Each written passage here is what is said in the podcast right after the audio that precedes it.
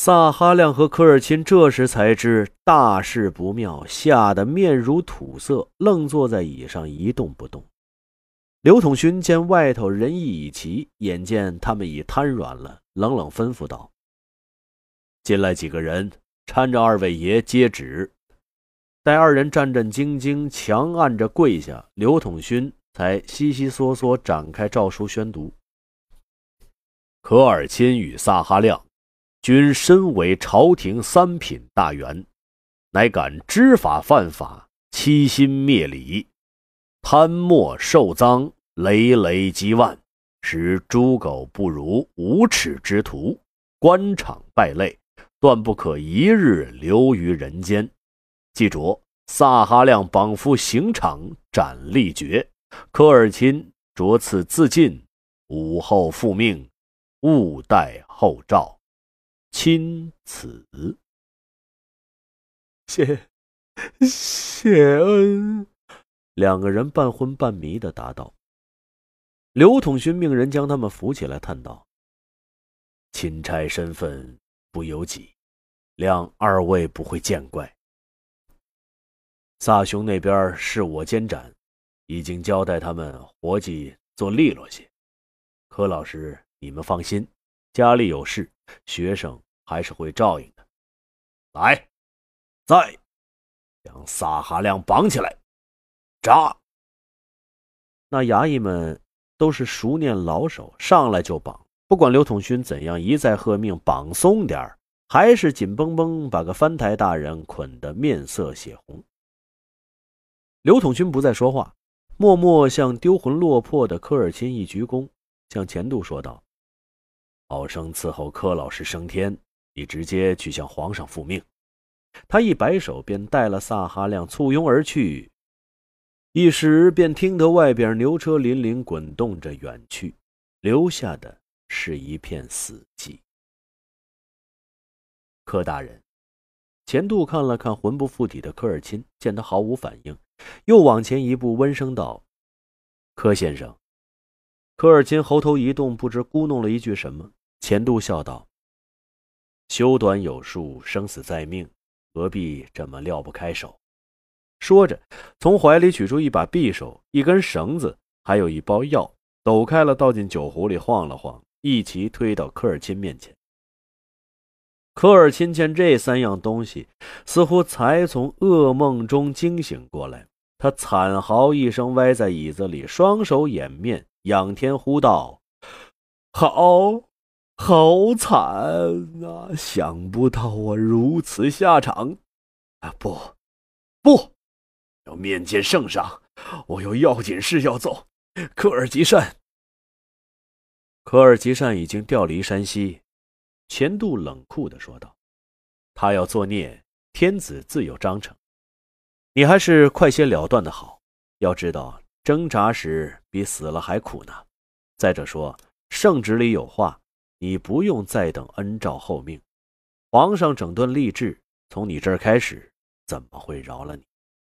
不，不，我不。”钱度一笑，端起酒来说道：“若要我替你选。”宁可用这酒，这是延庆大人特地为你准备的。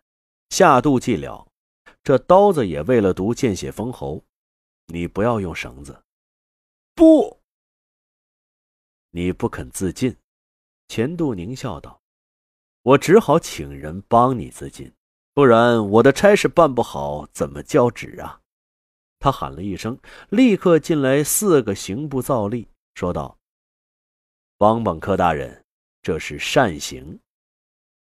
四个衙役立刻过来，两个把定了科尔沁，一个将毒酒杯塞在科尔沁手里，又钳住了他的手，不能松开；一个捏了科尔沁鼻子，提着耳朵，硬将毒酒灌了进去。他自己拿酒，自己张口，当然也就是自尽。钱度见他断气，又叫验尸官填了尸格，便走出养蜂夹道，坐轿。扬长而去。来到养心殿，钱度看天色还不到正午时分，先请王尺进去禀知，再问旁边的小苏了太监：“皇上这会子正接见谁？”新科状元乐敏，那太监和钱度相熟，笑道：“主子今儿高兴，已经下诏叫傅六爷回来当军机大臣、尚书房大臣、领侍卫内大臣。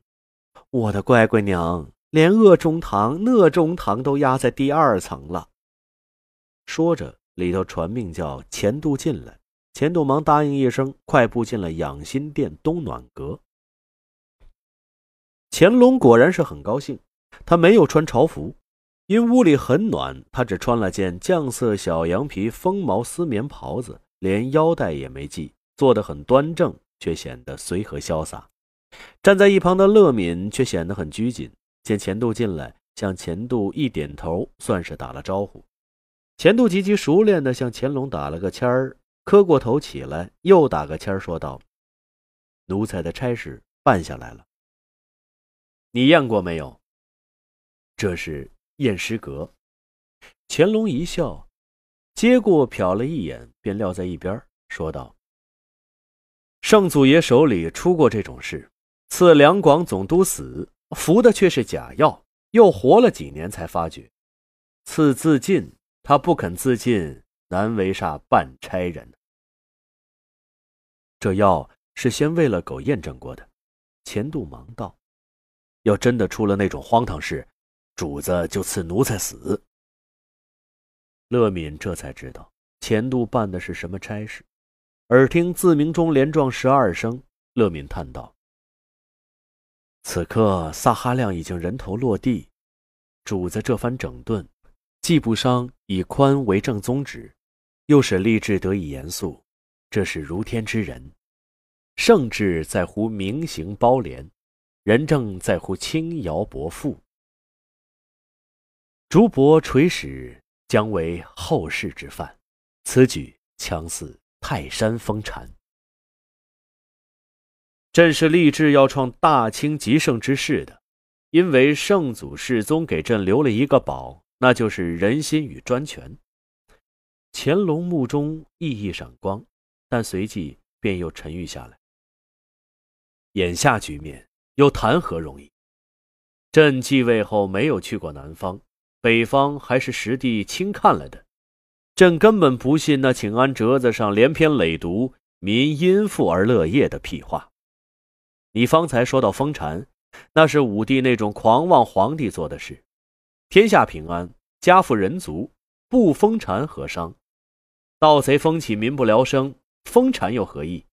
粉饰来的太平早晚是要露馅儿的，所以朕最服汉光武帝一件事：建武三十年，光武帝东巡，臣子们上言汉室中兴三十年，圣文神武不亚前王，应该封禅泰山。刘秀说：即位三十年，百姓怨气满腹，武谁欺？欺天虎，谁敢在圣城虚美？取阿求宠，朕替他光头去充军。敢说这样话的皇帝，真算是大丈夫皇帝。乾隆站起身来，到金溪大柜前取出一个纸包，放到玉案上，问道：“钱度，你记得初次见朕，雪天围炉一席谈吗？”奴才当时不识圣言。钱度当然记得那些话，但却不敢照直说，躬身言道：“当时无心之谈，后来知道是亵渎了万城之君，吓得却模糊记不清楚了。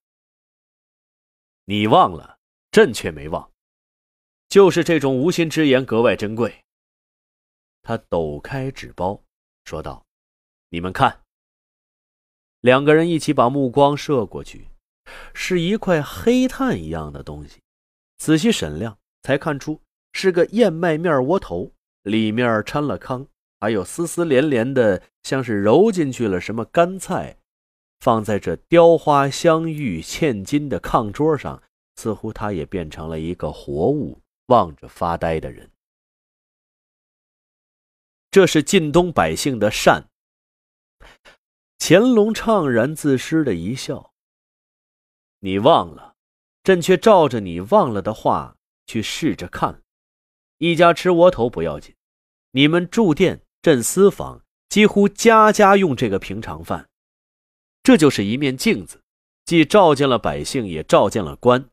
所以朕已下旨，将科尔吉善调离，两岸中有贪贿的官，统统交布役处分；山西的官员全部停俸一年，用此银子赈济百姓。不知怎的，听着乾隆这话，两个心思不一、情怀各异的人都流出了眼泪。你这次出去当官风时，不要学戏上的八府巡案。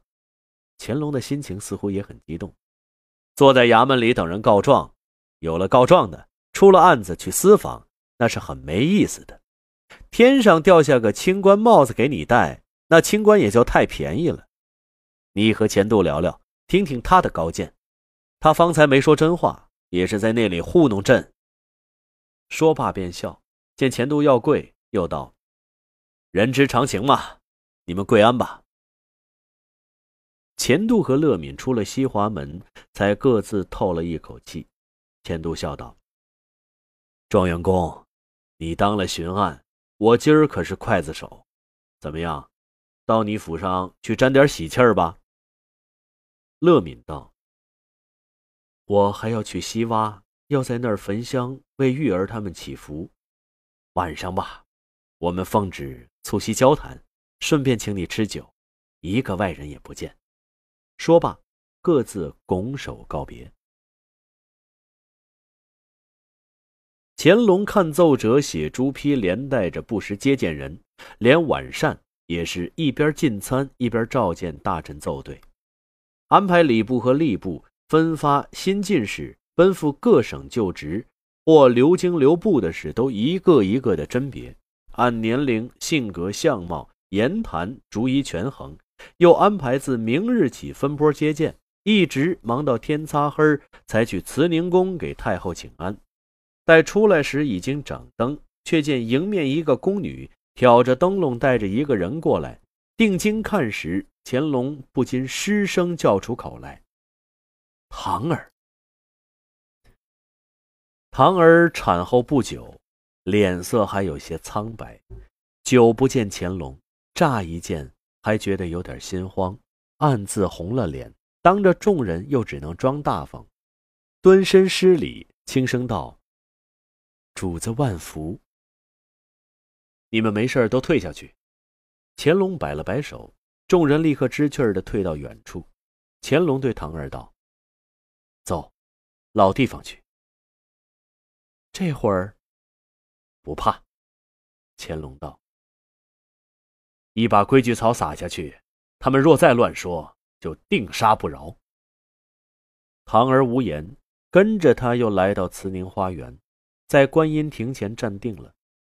还是那个季节，还是那个地方。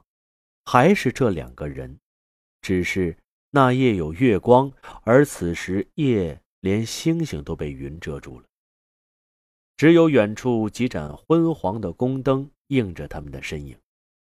唐儿一下子扑身到乾隆的怀里，低声啜泣道：“我，我好想皇上。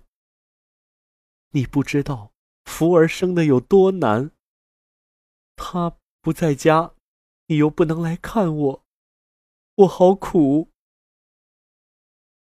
朕也想你。乾隆一手扳着他肩头，一手温存的抚着他长长的头发。朕走到哪里也忘不了你，什么时候也忘不了你，总是惦记着你，心疼你的。唐儿抬起头来，黑黝黝的，看不清乾隆的脸色。突然。两滴冰冷的泪水滴在他的面颊上。他惊慌的问：“主子，主子，您怎么了？您在哭，在滴泪？啊，您方才的话，奴婢不明白。您要离开我吗？”是的。乾隆抚摸着他的脸。紧紧将他搂在怀里，他的声音有些哽咽。傅恒就要回朝，任职重用。你，我们的缘分尽了，心是永远不尽的，所以我的心里在滴血。您不是说，怕是不怕的，但这于傅恒、于朕、于你都不利。乾隆的声音充满了忧伤。当时打发他出去是为了和你，但他确实不只是个国舅，是个辅朕成大业的栋梁才。如今为了社稷，朕要重用他为第一臣，朕只能不，朕只好忍痛割爱了。唐儿慢慢离开了乾隆的怀抱。睁大了眼看着乾隆伟岸的身躯，说道：“皇上不怕，我就不怕。我不要皇上担名声，您是最大的。我一个小女子，一口药就一了百了了。痴丫头，这正是朕最不愿意见到的。真爱朕，就存持于心，岂知来世吧。”今后我们还能心照不宣的见面。”乾隆说道。“你不懂，并不是皇帝最大，真的，朕不骗你。谁？谁还比皇上大？”孔子。两个人都不言声了，并肩站在观音亭前。不知从哪间房中传来金字鸣钟的声，一下又一下，悠长而颤抖着撞着，像一声又一声永不止息的叹息声。一九九二年九月上晚与晚。